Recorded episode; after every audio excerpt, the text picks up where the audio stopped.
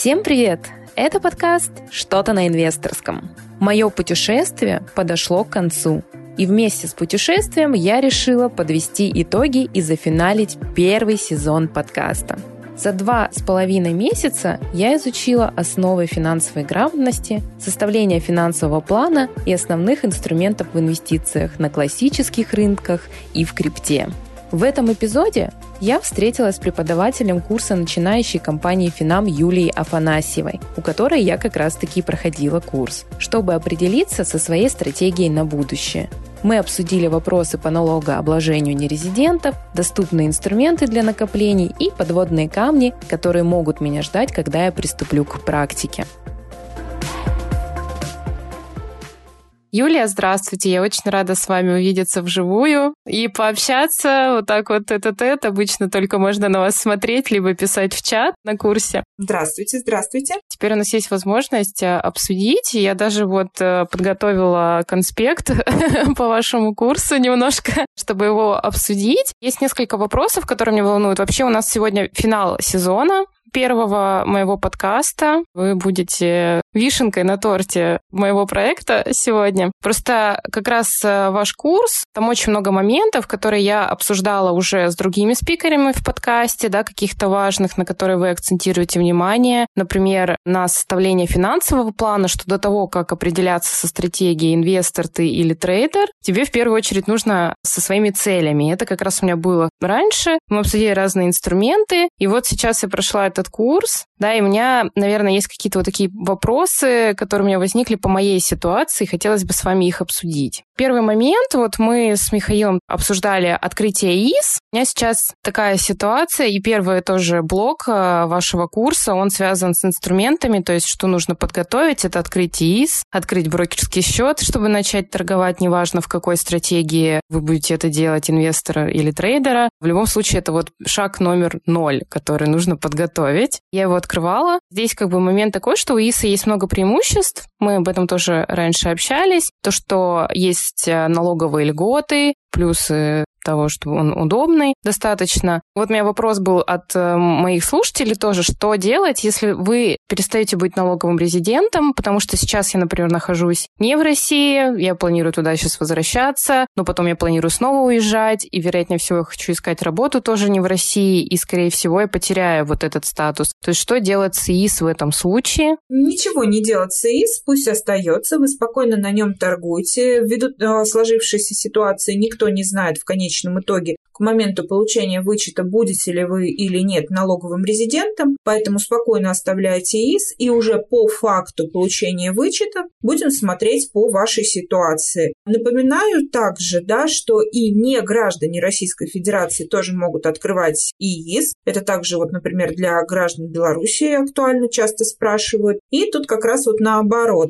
Человек не гражданин, но резидент и тоже может пользоваться индивидуальным инвестиционным счетом. Так что не переживайте. Если есть шанс сэкономить на налогах, то мы сейчас на них попробуем сэкономить. Если не получится, ну, значит, пойдем по букве закона, будем смотреть уже по факту. Получается, вычеты, они каждый год можно их получать. Я не думаю, что ваша ситуация это актуальна, потому что, скорее всего, из-за переездов, из-за нестабильных заработков и всего прочего у вас, скорее всего, не будет НДФЛ, то есть тип вычета А, это, скорее всего, не ваша история, а вот за тип вычета Б можно побороться, он уже по факту закрытия ИИСа идет, и, возможно, вы его будете закрывать не через три года, а через пять или через десять лет, когда вы уже точно будете резидентом, допустим. Как быть самозанятым? То есть я так понимаю, что в эту категорию вычета могут попадать есть люди, которые официально работают, да, и платят НДФЛ, и ИП, скорее всего. А если ты самозанятый, то ты тогда не попадаешь. Нет, по поводу ИП, смотря какая система налогообложения, потому что в упрощенке там есть НДФЛ, но его невозможно оттуда вычленить. По поводу самозанятых, э, там тоже есть НДФЛ, но вот нужно будет посмотреть, можно ли его будет изъять. Это вы уже будете смотреть в налоговом кабинете. Сейчас у нас упрощенная схема получения типа вычета А, то есть вам даже не нужно подавать никакие декларации, вы просто заходите в свой налоговый кабинет, если у вас есть НДФЛ к выводу, вы просто нажимаете одну кнопочку и получить именно по праву того, что вы пополняли ИИС. Да, это, кстати, у меня э, есть знакомые, которые уже воспользовались этой функцией и остались очень довольны.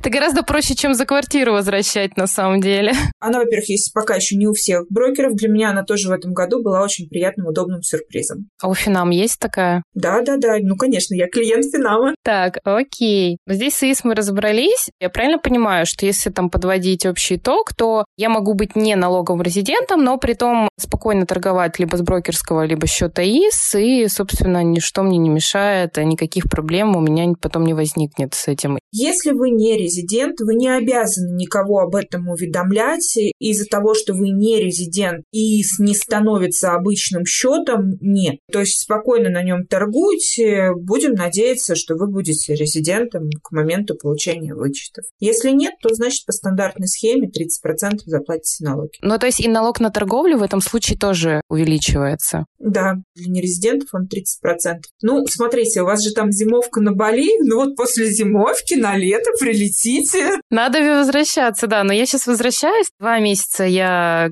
колесила как раз э, по разным странам. Сейчас я на лето, когда самый жаркий сезон в других местах, возвращаюсь обратно в Россию. К осени, скорее всего, опять э, поеду уже, где будет поприятнее погода. План обычно такой.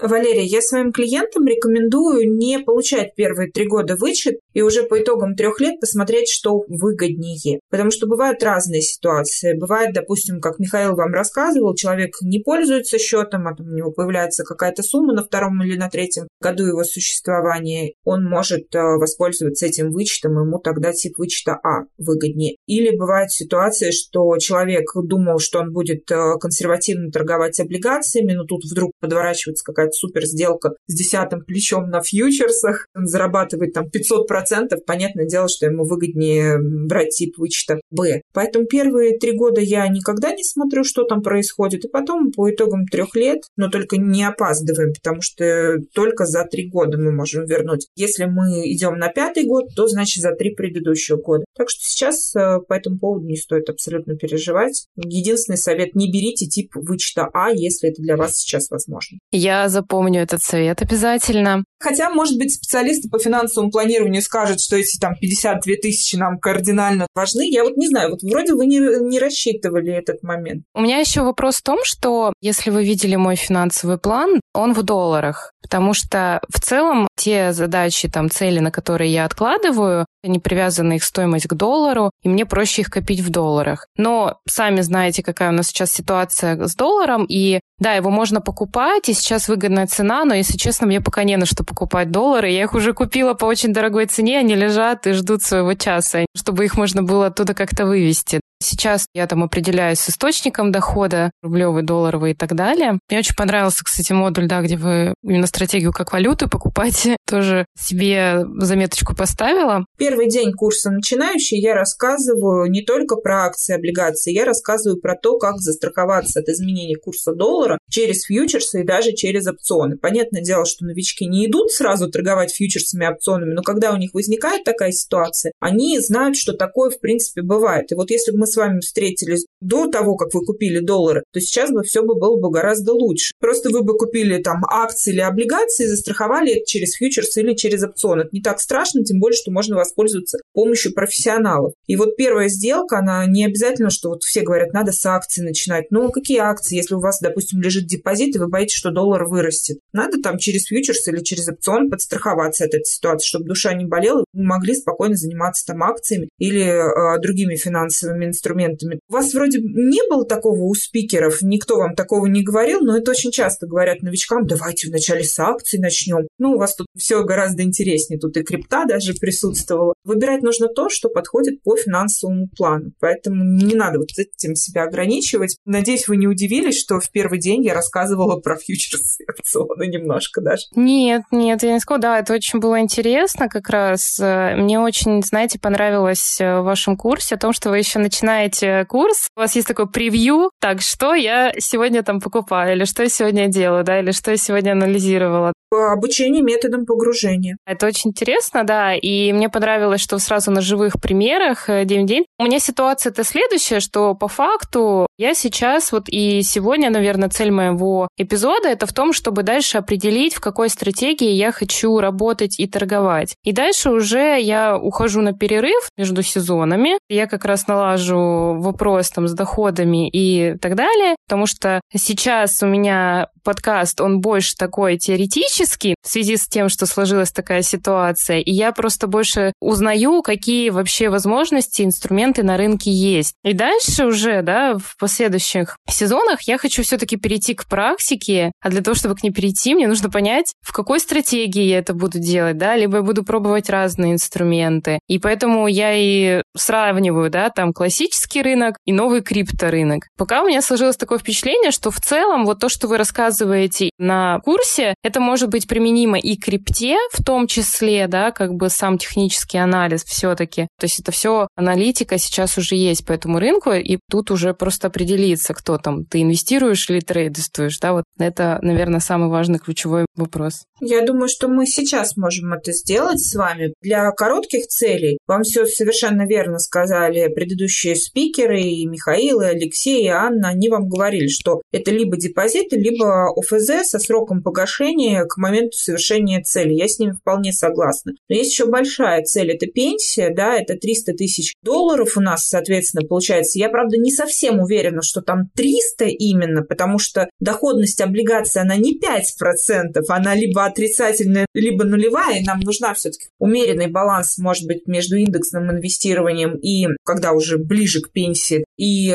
облигациями, это нужно будет посмотреть. Я вот еще бы раз проработала сумму, которая наша конечная такая большая цель. О ней нужно еще раз будет подумать. Напомните мне, пожалуйста, стартовый капитал для реализации вот этой цели в 300 тысяч долларов. Я вот этот вот момент немножко упустила. По плану я должна откладывать 500 долларов на эту цель раз в месяц. И сейчас у нас стартовый капитал уже какой-то накоплен? У меня, получается же, ситуация резко поменялась, потому что у меня была подушка безопасности, то есть у меня сейчас нет кредитов, но у меня нет источника доходов стабильного, так как я в процессе сейчас поиска работы. Поэтому как бы мы рассчитывали тот доход, который мне нужно получать, чтобы в те сроки, которые я бы хотела, можно было откладывать. И в целом там как бы график, он как раз проведен с учетом потенциального дохода, который мы опираемся. А я в параллель считаю инвестиционный калькулятор. Да, получается, что где-то по 500 долларов. И через сколько лет вы на пенсию выходите? Я выхожу на пенсию, по-моему, я 60 считала. В 60 лет. А как насчет того, чтобы через 12 лет выйти на пенсию? Ну, в кавычках, естественно. Хотелось бы. Сейчас же такое модное движение в пенсию в 35, в 45. Хочется комфортно пожить. Я очень люблю вот комфортно пожить. И просто сейчас я путешествую, я путешествую на свой резервный фонд, который у меня был. Но я не весь резервный фонд пока еще прокутила. У меня еще осталось чуть-чуть. Ну, пока я там еще работаю. То есть, в принципе, я выделила бюджет себе, и сейчас я фиксирую свои расходы. Они у меня в Google табличке с графиками, со всеми делами, так как я пользуюсь наличными и брала с собой наличные. Фиксировать сложнее, но я держусь и делаю это регулярно. Все свои затраты в каждой стране пересчитываю в валютах, потом перевожу, конвертирую в доллар и смотрю, сколько у меня в какой стране, сколько ушло, где там дешевле, где дороже. Но это тоже как бы я делаю еще в рамках того, чтобы планировать дальше свои путешествия, планировать э, свои расходы ежемесячные. То есть мы примерно в финансовом плане 1200 в месяц планировали. У меня сейчас получается, ну, где-то полторы тысячи долларов, но это еще за счет того, что я перелетаю часто, то есть у меня четыре страны было, и там как бы больше бюджет это вот на перемещение, конечно. Ну и плюс то, что я все-таки тут живу там в отеле, как бы посмотрев эту аналитику, я могу потом спланировать и понять свои расходы уже в зависимости от моего, например, плана передвижений. Естественно, чтобы грамотный финансовый план складывался, это как минимум полгода нужно вести, а то и год э, личный бюджет. Я немножко в другую свою инвестиционную стезю вас хочу увести. Даже если мы начнем со стартового капитала 500 долларов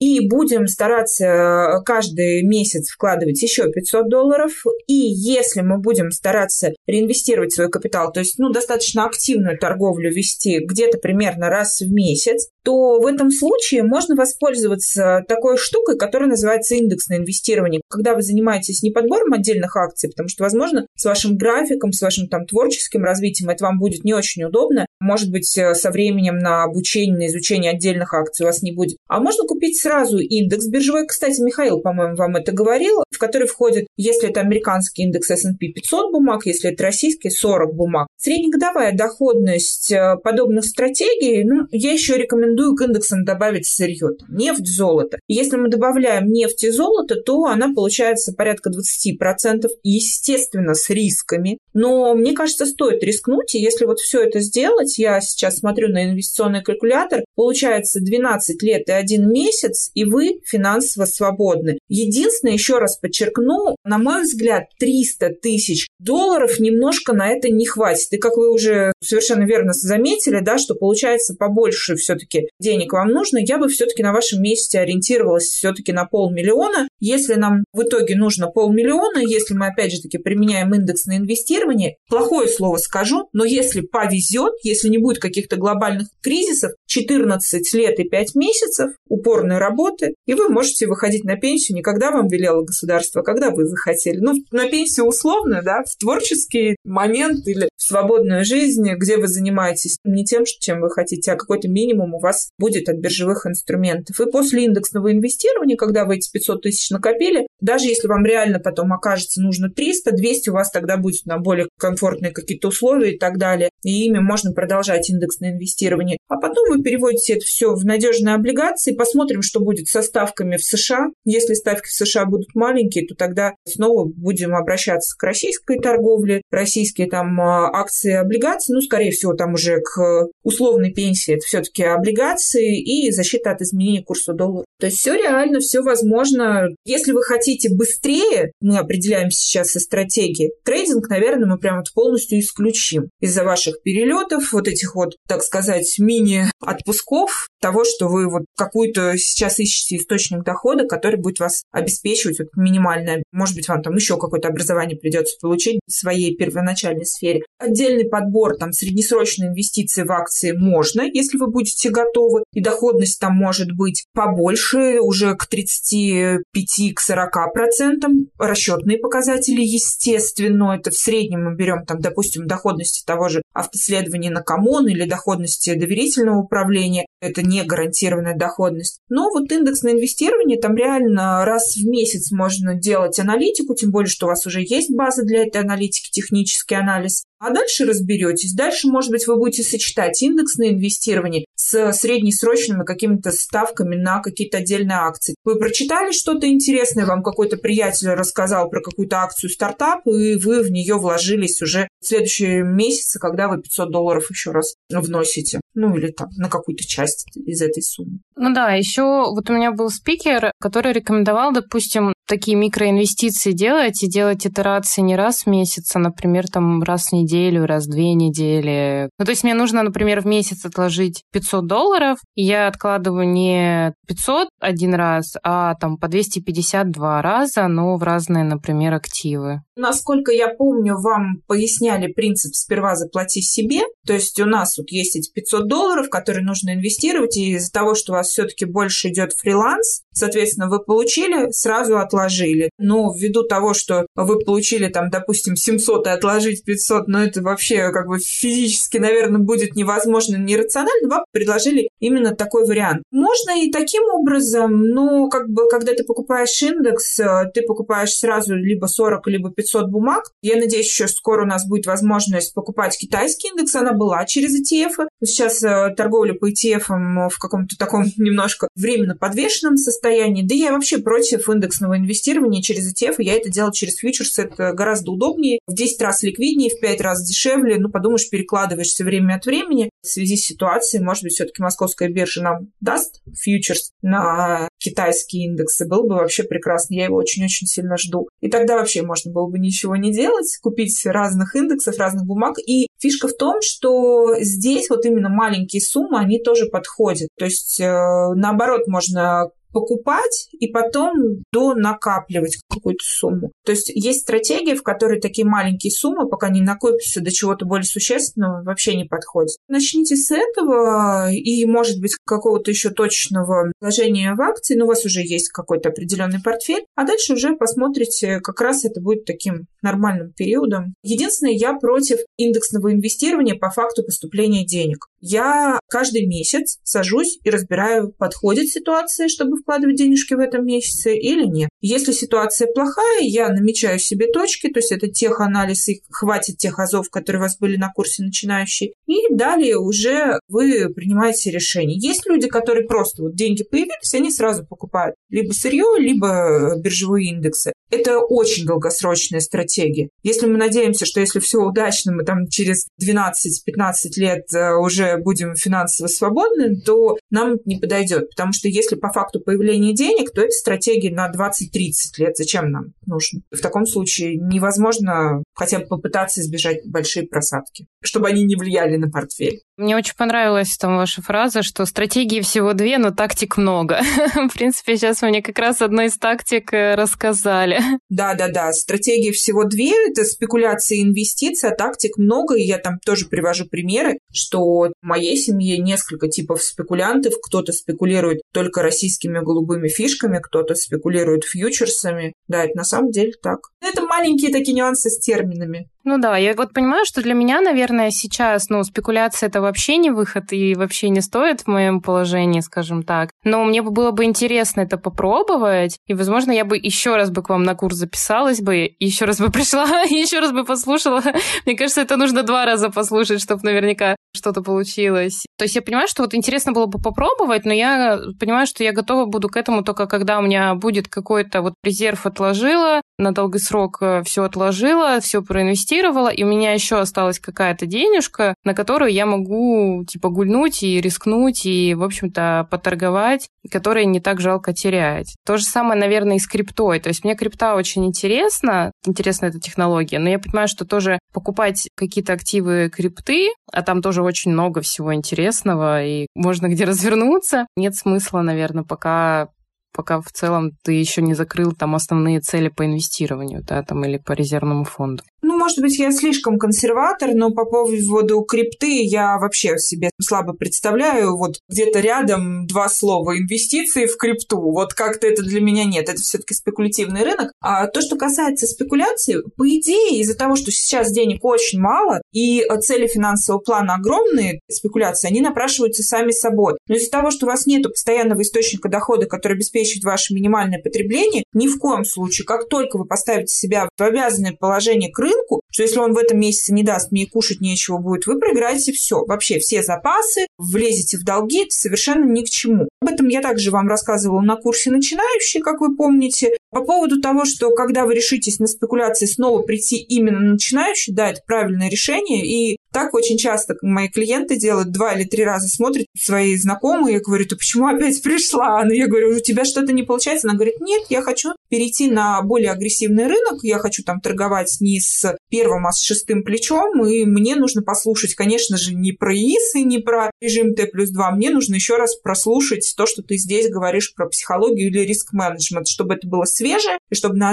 новый рынок я пришла с обновленными такими знаниями. Потому что когда только первый раз приходишь, тебе только интересно, ну, покажите, как тут кнопки нажимать. И больше ничего не интересует. А потом, когда флешбеками, когда ты уже торгуешь, курс возвращается, и когда ты хлопаешь себя по голове и говоришь себе, о боже, это Юля рассказывала на третьем дне начинающий, почему я это сейчас пытаюсь сделать, и это неправильно. Ты, когда тебя это защищает от каких-то неверных решений на рынке, конечно, ценить начинаешь, нежели чем больше. И чтобы у вас вот знания не пропали, пока у вас тут мини-перерыв, подумайте об индексном инвестировании. Мы, естественно, поможем вам, а, если вы надумаете думаете, каждый первый вторник месяца у меня проходит вебинар на тему разбора внешних барометров рынков, в которые индексы тоже входят из сырья, и мы, соответственно, на основании этого вебинара делаем не только выводы о том, куда пойдет «Газпром» на фоне вот такой, там, допустим, нефти или там Роснефть, куда пойдет, а мы еще и делаем предположение, можно ли или нельзя сейчас купить на средний срок или на долгий срок сырье или биржевые индексы. Я вот, например, месяца три назад прикупила нефть себе, и прекрасно себя чувствую. Возможно, через э, месяц э, прикуплю индекс РТС, S&P пока подумаю. Кто у нас там еще? Ну, вот золото еще тоже, может быть, э,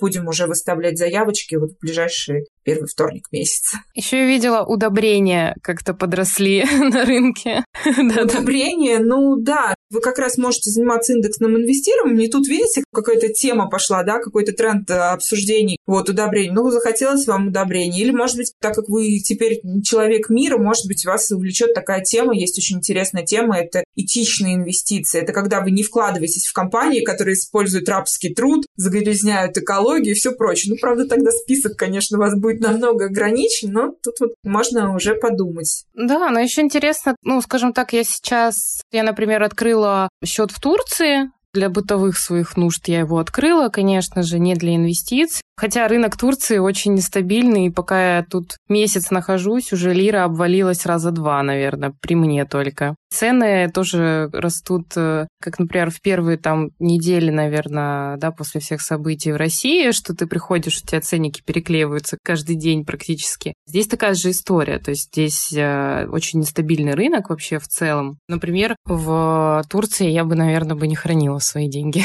Тут опять же таки вам надо решить, где вы остаетесь, да, или если вы вот так вот перемещаетесь, то это понятное дело, что у вас получается, что вы все-таки привязаны к доллару. То, что касается Турции, по поводу лиры в марте был уже давно нисходящий тренд, когда все говорили, что лира будет э, суперактивом, и мы все туда перебежим, но был нисходящий тренд, и то, что она валится к тому же даже рублю, было вполне очевидно. Тут не надо какой-то глобальный анализ делать, тут пару линий классического технического анализа, и все будет видно. Чуть позже мы увидели это по юаню. Это было уже, наверное, в апреле, уже вот большая просадка юаня, мы тоже ее смогли предсказать. И опять же таки, это не надо там годы заниматься теханализом. Это тоже после курса начинающие, вам все вполне доступно. Единственное, вот вы не говорите, вот, э, ну, я не знаю почему, может быть, из-за того, что вы с Михаилом этот термин разобрали в рамках подкаста, очень часто бывает такая ситуация, что люди спрашивают, почему ты вот не разжевываешь какие-то вот первичные понятия? Просто хотелось бы донести, что курс начинающий – это не для тех людей, которые определяются, буду я торговать или нет. Для этого есть бесплатные семинары, которые проходят вторник э, и четверг. Научи деньги работать начинающему инвестору, как заработать на бирже. Вот там все сравнивается. Вообще, в какие активы лучше идти? чем недвижка лучше или хуже фондового рынка, или там банковский депозит, или просто покупка золота. И на начинающие уже приходят люди, которые понимают, что да, я хочу торговать, пусть даже они не знают, как инвестиционно или спекулятивно, но чтобы зарабатывать больше, чем в банке, мне нужно торговать. И там уже идет вот такой вот прикладной момент. То есть э, заранее у вас это как-то спокойно прошло, но вот тех, кто, может быть, надумает по вашим стопам пойти, я предупреждаю. Ну, я думаю, что, да, у нас, кстати, еще действует предложение, да, с купоном то, что можно бесплатно пройти первым 100 слушателям, которые зарегистрируются. Я вам настоятельно советую курс именно Юлии выбирать, он самый интересный.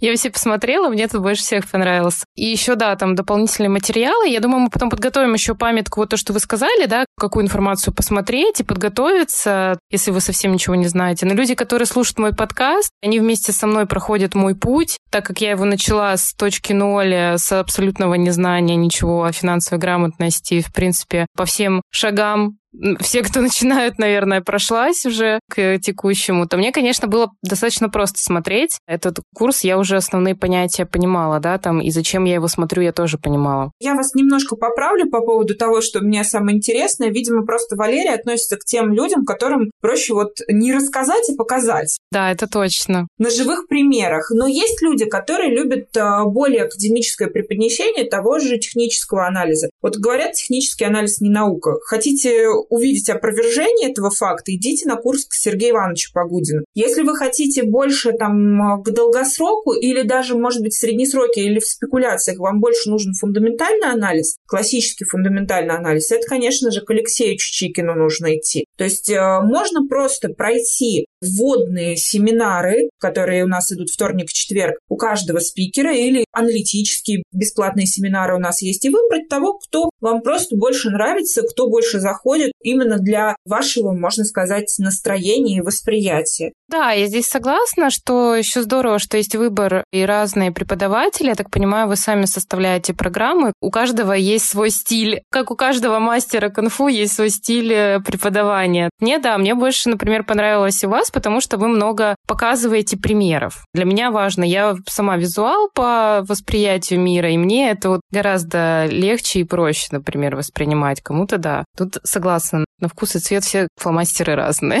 в общем-то. Сидит Валерия Юлия и читает подкаст при этом. Да, но мне нравится делать подкасты, мне нравится делать аудиоформат, но сама я визуал. Ну, как-то так и получилось. Ну, на самом деле, я когда слушала, я на самом деле была настолько проникнута атмосферой, что не заметила, что нет видео рядом. Ну, возможно, когда-нибудь появится на этом сошлись. Тем, кому близок именно такой подход, да, приходите ко мне, тоже буду рада. Летом я буду работать. Летом я еще буду переписывать свою большую школу дневных практик. Тоже будет много живых примеров, Хочу это сделать тоже с красивым звуком, так что у меня тоже есть творческие планы по улучшению обучения. Можете спрашивать. Да, вот, наверное, вот хотелось бы про риски тоже говорить. Мне понравился момент, что не бывает риска ноль. Ну, там, что инвестор — это риск от нуля до ста, но ноль на самом деле не бывает, всегда в кавычках. А у спекулянта, да, или у трейдера там сто процентов риска. Ну, многие коллеги мои не соглашаются со мной, потому что у них более более там качественно прокачан риск-менеджмент э, на каждую ступеньку провала. Да и у меня тоже не сто процентов он вот прям вот официально. Всегда можно сказать стоп. Редко пользуюсь стратегией неконтролируемым риском. Но чтобы сразу человека предохранить да, от каких-то неверных выборов стратегий, мне проще так объяснять, что спекуляция – это всегда риск 100%. Если что-то пошло не так, ты потерял там 10-20%, ты можешь всегда себе сказать стоп, но пул из там 19-20 неудачных сделок, если там берешь хотя бы второе плечо, может убить твой счет, и это нормально. Если ты к этому не готов, полно других тактик, как мы выяснили, который тоже вот 20% годовых у нас получается индекс на инвестирование. Собственно говоря, не так долго все равно получается 14 лет 5 месяцев. Все, полмиллиона есть, вы финансово свободны. Да, еще как быстро летит время, пролетят 15 лет незаметно вообще. Абсолютно.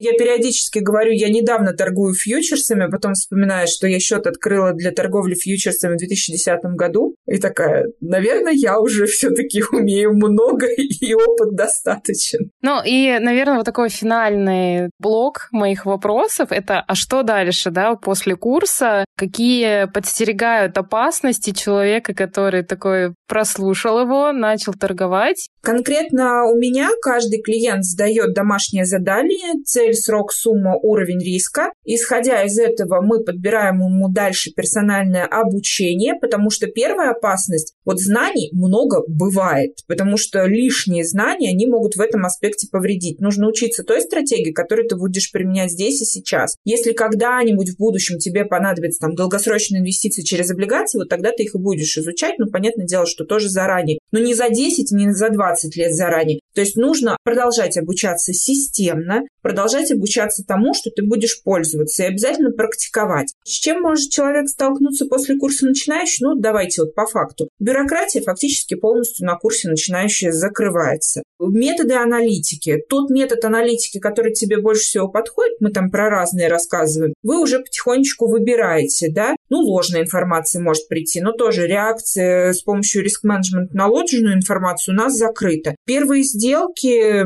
мы делаем тоже вместе. Можно всегда созвониться с тренером в скайпе или зуме на поддержке, пожалуйста. Да, у нас есть поддержка после курса начинающий. На нее можно и без начинающего подключиться, но с начинающим вам будет проще. И, соответственно, вот такого вот глобального чего-то. Основные ошибки бывают из-за того, что стратегия неправильно подобрана под цели э, финансового плана и под те риски, которые этот финансовый план может допустить. После курса начинающий это фактически исключено. Кроме личных обстоятельств, кроме того, что финансовый план был не идеально сделан, поэтому вы как-то задавались вопросом, все-таки финансовый план делать самостоятельно или со специалистом? А я бы сказала так, не со специалистом, а с несколькими специалистами. То есть у вас может быть нанятый специалист, и вы еще там, допустим, в книгах или еще где-то подчерпываете дополнительную информацию, чтобы все вот эти вот факторы были закрыты наверняка. Потому что может быть прекрасный специалист, который объяснит вам, как вести личный финансовый план, но вам этот метод не зайдет. Вам будет это нудно, скучно, и вы не будете это делать вот никаким образом. А другой человек вам скажет, а не надо так подробно вести доходы и расходы, можно просто методом секвестирования статей и потом уже разбирать те статьи, которые у тебя из бюджета вылетают. Вот мне этот метод, например, зашел. Главное не бросать, э, не только торговать, но и продолжать учиться. Сейчас многие люди, я не знаю, с чем это связано, они считают, что вот пятидневный курс прошел, и ты идешь торгуешь. Нет, я 22 года торгую, я 22 года учусь, я считаю, что это вполне нормально. Я учусь у своих коллег, я учусь у каких-то даже вот новичков того же крипторынка и всего прочего. И это, мне кажется, вполне нормально. Если хочешь иметь успех в любой профессии, так надо делать и обновлять свои знания, узнавать что-то новое. Да, это здорово. Спасибо большое. Я поняла, что еще огромный путь придется сделать. То, что, наверное, у меня было в первом сезоне, это просто такая верхушечка айсберга маленькая. Это очень интересно, и нужно будет в этом погружаться. Но она супер правильная, вот это вот начало, мне кажется, это верхушечка айсберга, потому что многие идут по путям каким-то более быстрым, но потом оказывается, что этого не хватает, вот этого не хватает. Никаких каких-то критичных замечаний в вашем начале пути я не вижу, поэтому я думаю, что все прекрасно получится, и мы увидим много-много-много сезонов, и там буквально через 10, 12, там, 14 лет будем отмечать ваши финансовую независимость уже. Тогда спасибо вам большое, что пришли. Надеюсь, еще увидимся. Обязательно приду к вам на семинары, на курсы. Конечно, у нас еще поддержка. Как окончившему курс начинающий, мы вас не бросаем. Просто единственное, мы для вас сделаем маленькую льготу. Как только вы будете готовы вступить вот в этот вот бесплатный льготный месяц по пониженной стоимости за 150 рублей в месяц, поддержка полная с разбором домашек, с разбором ваших отрисовых графиков всего прочего, то будем рады видеть на поддержке. Еще раз, наверное, повторюсь, что если вы еще не записались на курс, обязательно запишитесь. Ссылка будет в описании в прикрепе к эпизоду. Там уже разбирают места, я знаю. Купоны уже расходятся, поэтому успевайте, да, до конца лета действует. Как раз э, еще закончится сезон, но предложение еще будет в силе. Спасибо большое, до свидания. В первую очередь я хочу сказать спасибо всем, кто следил и слушал, как я изучаю финансы. Надеюсь, что информация в эпизодах была полезна не только мне, но и вам, дорогие мои слушатели. Сейчас я планирую взять перерыв, наладить вопросы с работой и доходом и уже приступить от теории к реальной практике в следующем сезоне. Поэтому оставайтесь на связи, подписывайтесь на обновления подкаста на площадках и оставляйте в комментариях, какой выпуск вам больше всего понравился. Услышимся в следующем сезоне осенью. Пока-пока!